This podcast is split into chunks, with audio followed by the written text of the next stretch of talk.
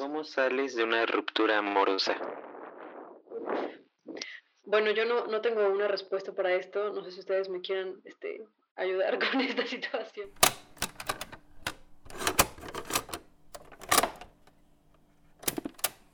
Me pregunto si alguien lleva la cuenta de cuántos corazones se han roto en la pandemia.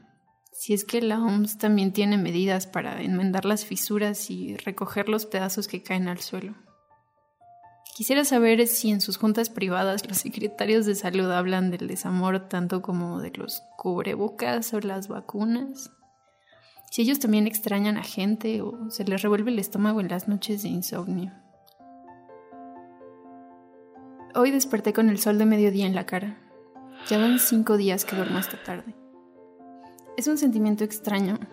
Levantarse a la mitad del día cuando la mayoría de las personas ya llevan seis horas despiertas y tú apenas estás decidiendo si te lavas los dientes o vas directo a desayunar. Culpa la noche. Es como si todo fuera más rápido cuando no hay sol. Tal vez desvelarse es fácil porque no hay nada que te indique el paso del tiempo una noche estás viendo Netflix y de repente ya son las 5 de la mañana del día siguiente. Prefiero desayunar primero.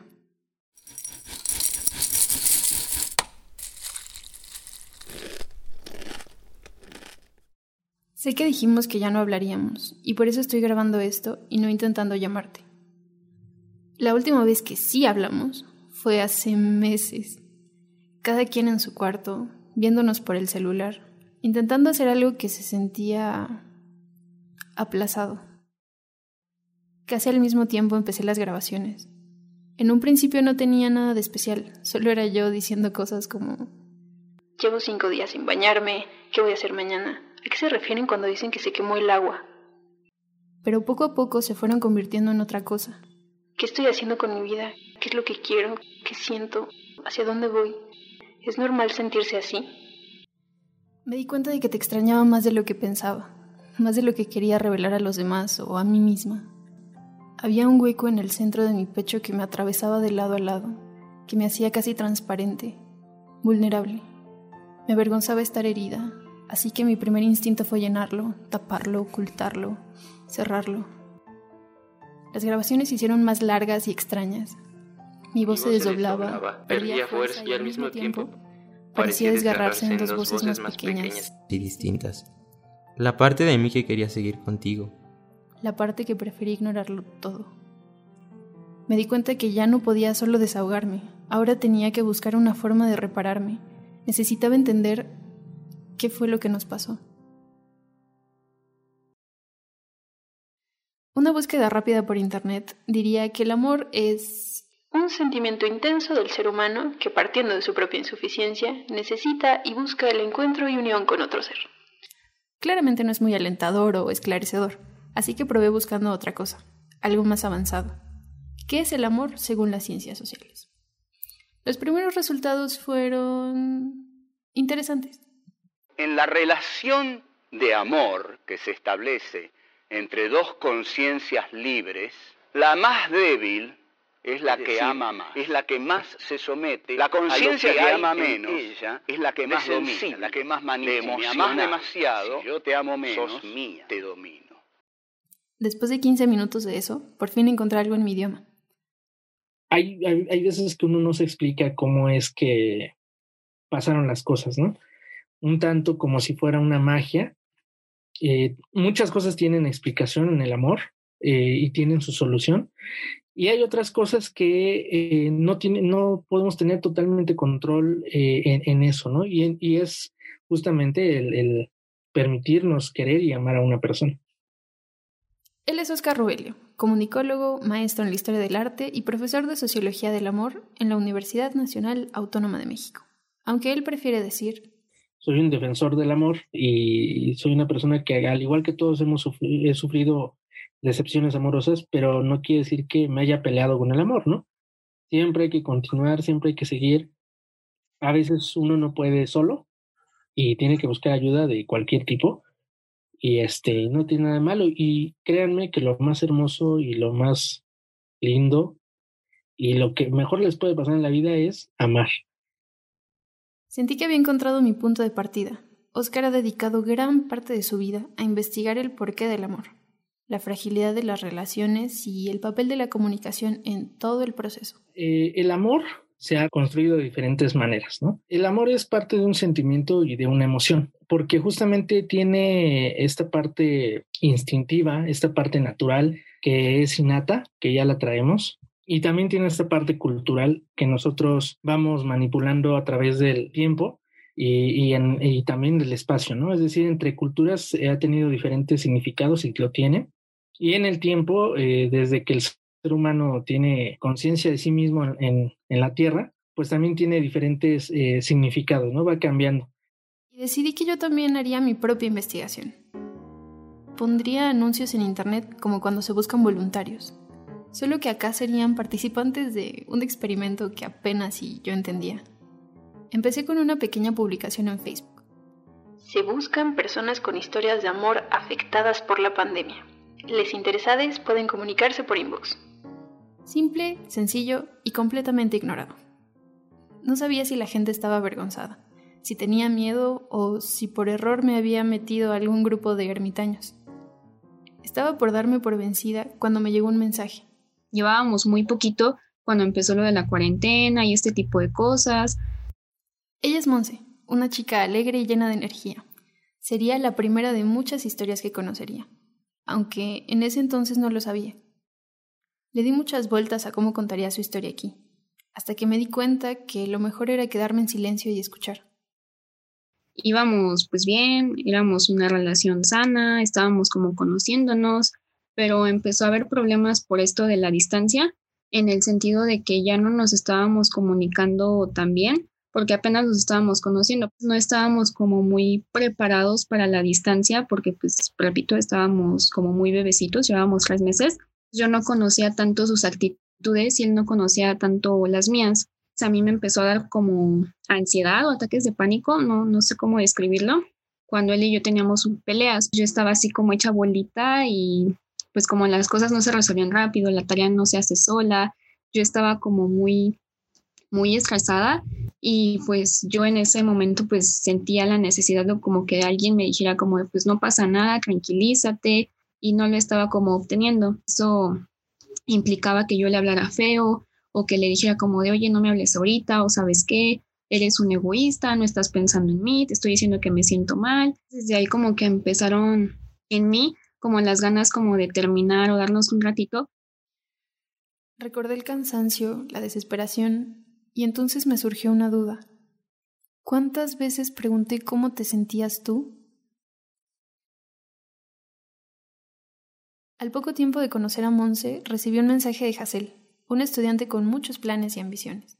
Que me empecé a sentir incomprendida, no escuchaba, porque como yo no me comprendía, pensaba que no me comprendía la otra persona, no me entendía, no me quería.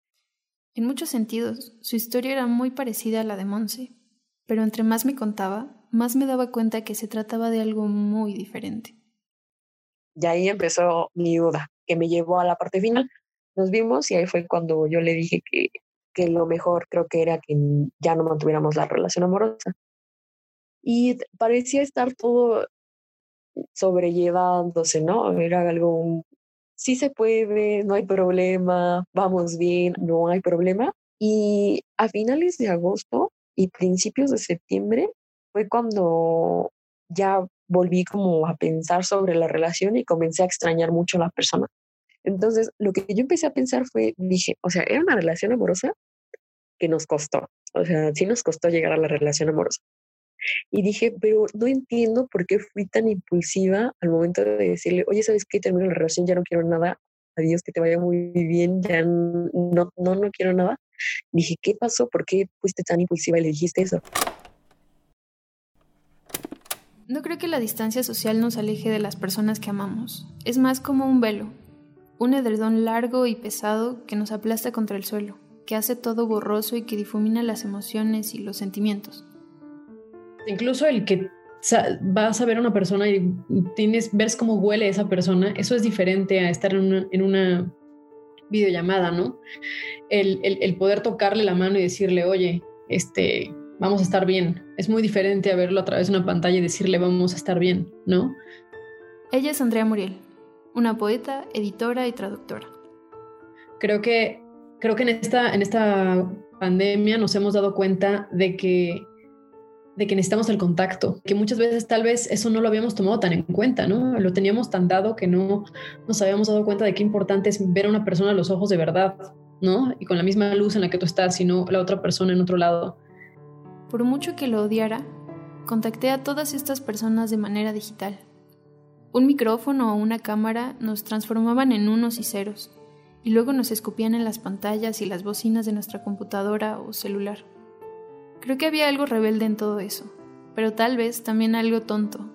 Intentábamos hablar de los sentimientos, empatizar y entendernos, a través de los mismos medios y canales que nos hicieron batallar tanto con nuestras relaciones amorosas. La última persona que me contactó por Facebook fue Marilyn. Todavía ahora creo que no logro descifrarla.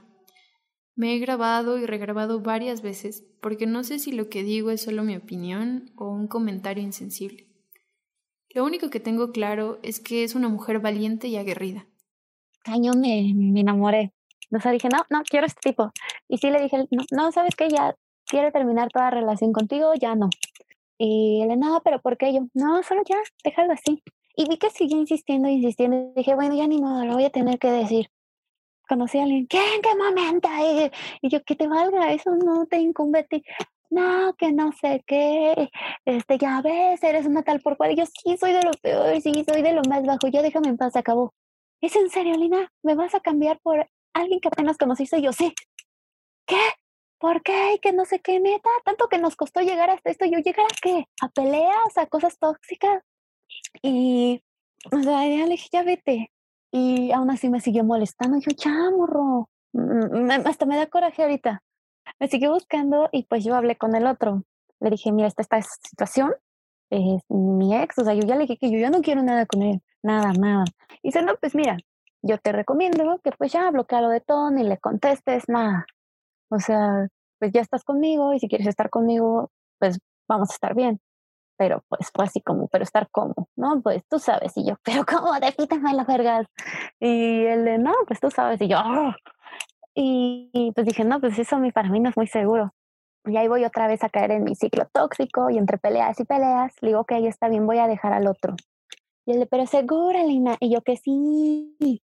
Y, y pues ahí voy de babosa a regresar con mi ex. No, pues no sé, hasta la fecha, o sea, no se cansa de decirme, es que tú me cambiaste por alguien más. Y yo, güey, ¿qué comparas a alguien una semana a tú por años? Me cambiaste.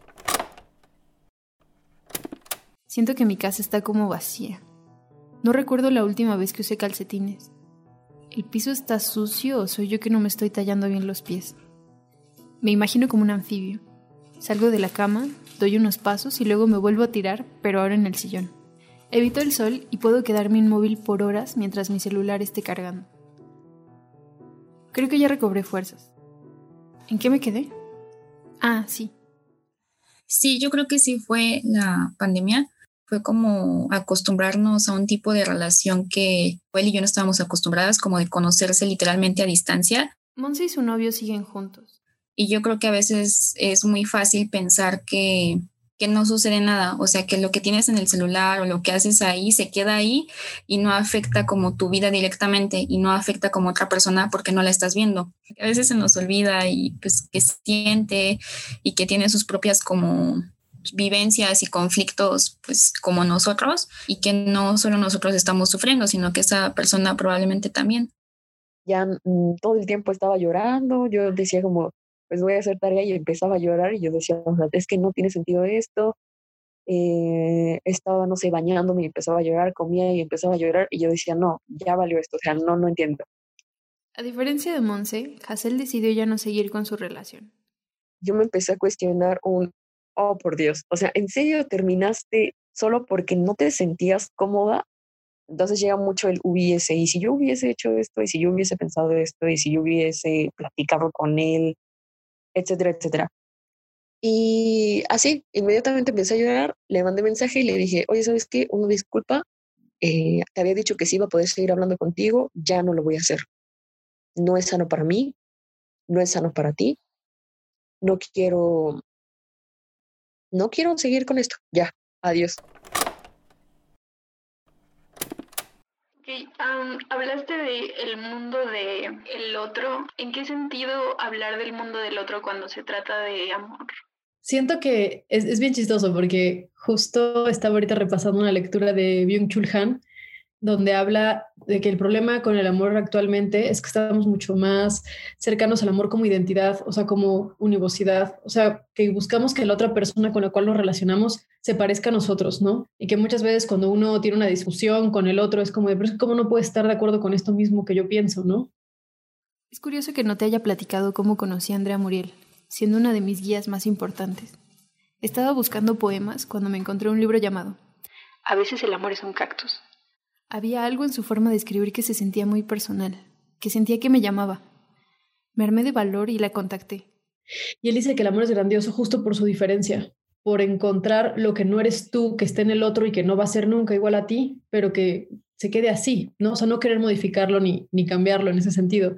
Yo tengo un poema en este libro que habla de, que se llama Después de una conferencia de Stephen Hawking y habla de, de cómo para dos personas besarse no es lo mismo, ¿no? Que siempre, o sea, el, simple acto del beso es diferente para cada uno de los dos, porque cada uno está sintiendo diferentes cosas, está pensando diferentes cosas. Entonces creo que el amor es, sí, un poco a veces de hacer esa diferencia o a veces simplemente acercarla al otro, ¿no?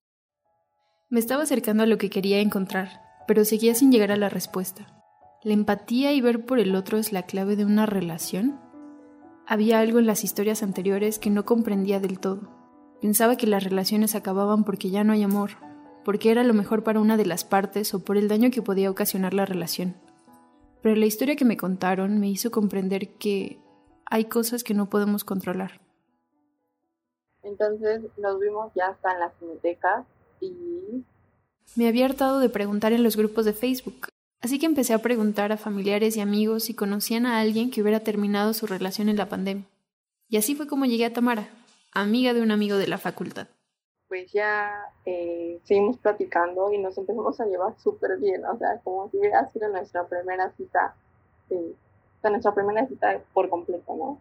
Nos reímos mucho y todo. Entonces en eso ya íbamos a ir a comer y se levanta y me levanta y me abraza un ratito abrazados. Y yo dije, esto solamente le hace falta un beso. y, yo me moría por besarlo. Entonces fue lo que hice. O sea, nada más, no sé, como un beso súper chiquito. Y después de eso, él me, lo siguió.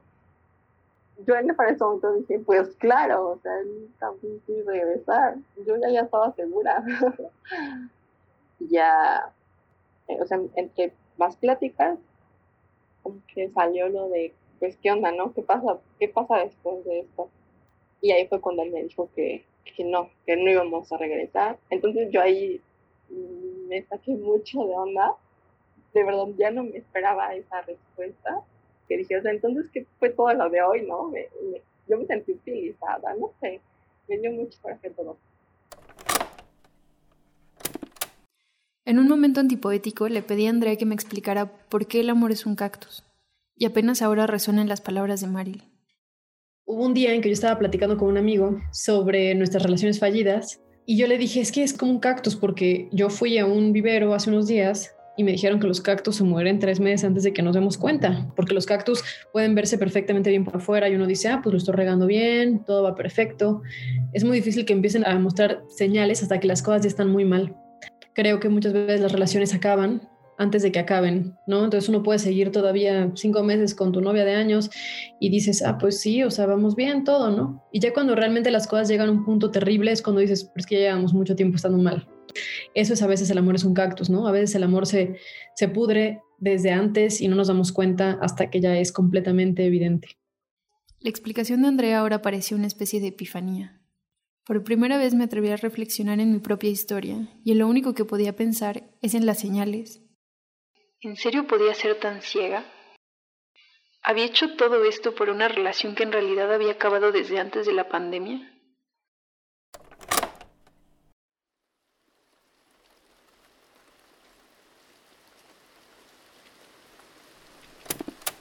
Aquí me topé con una pared. No sabía qué más decir ni cómo continuar. ¿Cómo se suponía que pasara algo interesante si estaba todo el día encerrada? Y no solo eso, ahora era una especie de fraude. Mi relación había terminado y parecía que yo era la última que se había enterado. Me sentía como la maldita Rapunzel. Todo mi esfuerzo me parecía patético e inútil. Seguro que las personas también lo veían y por eso nadie contestaba mis anuncios. Seguro pensaban que lo que necesitaba era terapia y no andar escuchando historias de amor ajenas. Me sentía sola en una torre que yo misma había construido, pero en la que no podía controlar nada. ¿Qué importaba el destino si caminar solo me llevaba de un cuarto a otro, si mis gritos rebotaban en mis propios oídos y si tú ni siquiera podías responder mis mensajes? Comencé a dudar de todo, del amor, de mí misma, de las grabaciones. ¿Cuál era el punto? ¿Qué quería lograr? ¿Volver contigo? ¿Quererme a mí misma? Estoy harta de escuchar que todo va a estar bien. Se ha convertido en la frase más cliché de este año y de tanto escucharla ya me parece hueca y sin sentido. ¿A qué se refieren con todo? ¿Cómo se supone que pasará? ¿Tenemos que esperar o podemos hacer algo para que suceda más rápido? Alguien me dijo alguna vez que respondemos que estamos bien cuando no queremos hablar de cómo nos sentimos en verdad. He pensado mucho en eso últimamente. Tal vez nos decimos que todo estará bien no porque realmente lo creamos, sino porque no queremos reconocer el miedo, la tristeza, la rabia y la pérdida que nos ha acompañado todo este tiempo. Sé que yo lo he hecho y tal vez por eso estoy tan harta. Porque cada que me preguntan por ti o por nosotros parezco la grabadora menos creativa de todo el mundo. Bien, todo bien, muy bien, súper. Lo cierto es que las cosas no van a estar bien, van a ser diferentes, y diferente no siempre es bueno. ¿O sí? ¿Qué es como lo más importante en una relación en pandemia? La paciencia. Y pues recordar como por qué estás con esa persona, pues es creo que también una enseñanza que me dio la cuarentena, que es prácticamente el, estás aquí para, para ti. Te conozco, no al 100, porque jamás terminamos de conocer a una persona, pero lo suficiente como para poder decir, aquí me quedo. Para mí es eso, el amor una decisión. ¿Cómo, cómo lo fuiste procesando? Pues para serte sincera, ha sido muy, muy, muy difícil para mí lidiar con, con esto. Aparte porque hasta hace poco había días en los que lo odiaba y se lo decía. Y otros días en los que lo extrañaba y se lo decía. O a veces, pues sí, o sea, el, el, el extrañarlo también me hacía pensar como de, bueno, va a estar contigo al menos como amigo, ¿no? Pero va a estar. Y otras veces era como de, pero es que a mí que me importa que esté si no va a estar como yo quiero, ¿no? Entonces eh, ha sido algo muy difícil. Sí, me imagino. Es mucho por compartir tu historia con, conmigo. y, sí. Adiós por escucharme. Y ya no sé si quieras agregar otra cosa, algo que cruce por tu mente. Que las amigas te salvan, de verdad. O sea, eh, te mencionaba que hasta hace poco fue cuando pude comprender esto o darle un cierre un poquito más grande, fue gracias a una amiga, ¿no? O sea, me, me escuchó, me, me dio su punto de vista, entonces también gracias a ella aprendí muchísimo, muchísimo. Creo que, como dice esta amiga, hay que cultivar las relaciones de cualquier tipo. Creía haber empezado todo esto como un juego, como una alternativa a lo monótono, pero ahora pienso que nunca fue solo eso. Nadie se graba cada día para pasar el rato, ni hace entrevistas a desconocidos solo porque le gusta escuchar historias. Creo que siempre quise llegar aquí, al momento en el que le pondría fin a nuestra historia. No fue la distancia, ni la tecnología, ni un cactus. Me gusta pensar que fue el cambio. Por un tiempo nos acostumbramos a crecer juntos, de la mano. Fuimos testigos de nuestros errores y nuestros aciertos. No siempre concordamos, pero decidimos hacerlo siempre juntos. Y creo que la respuesta podría ser así de simple. Ahora somos otros. Han pasado cuatro meses desde que dejamos de hablar y cinco noches desde que empecé a aceptarlo. No estoy triste, creo que solo me estoy acostumbrando. Es como si hubiera caído en un país extraño, nuevo, donde todo es diferente, donde no conozco a nadie y nadie me conoce a mí. Poco a poco ese país se siente como si fuera mío. Se llena de cosas que he empezado a poner ahí. Una silla, una mesa, luego una casa y un patio. Hasta hace poco no tenía cama, pero ahora sí. Me acuesto en ella y decido que esta noche sí quiero dormir. Creo que he deseado tanto volver a verte que inevitablemente se convirtió en la primera cosa que volví a soñar después de mucho tiempo. Al principio, camino por una calle angosta. Creo que hay personas a mi alrededor, pero no puedo verlas. Te veo a lo lejos sentado en un café. Te saludo pero no me oyes ni sabes que estoy ahí. Espero que el semáforo cambie y corro al otro lado de la calle. Me acerco a la mesa y digo tu nombre, pero de repente me quedo muda. Me ves con una cara que no conozco. Siento que no te había visto antes. Intento explicarte quién soy, pero no sale nada. Es como si no tuviera palabras. Ya no hay nada que decirte ni nada que quieras escuchar. Te pido perdón. Invento algo, que te confundí y ya. Me dices que no hay problema, que tú también estás esperando a alguien, pero no estás seguro de a quién. Me levanto y nos miramos una última vez. Aquí es donde acaba. Sin una sonrisa ni un gesto de confianza. Solo tus ojos y los míos cerrándose al mismo tiempo. Me doy la vuelta y mientras camino de regreso a la calle se abre frente a mí, ancha e infinita. Con cada paso creo entenderlo, con cada paso creo estar más cerca. Nunca te voy a olvidar pero al menos ahora sé que algún día dejaré de extrañarte.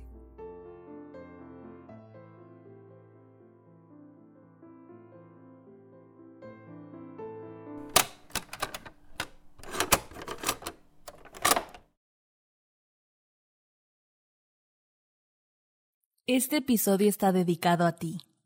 Sí, a ti. Agradecemos a todas las personas que tuvieron la confianza y la generosidad de compartir sus historias con nosotros. Este episodio fue producido por Ilse Hernández, Erani Gil, Emilio Mier, Gabriela Sandoval y Jesús Delgadillo. Nuestro productor ejecutivo es Ulises Vera. Latitudes es un podcast original de Gustavito Media.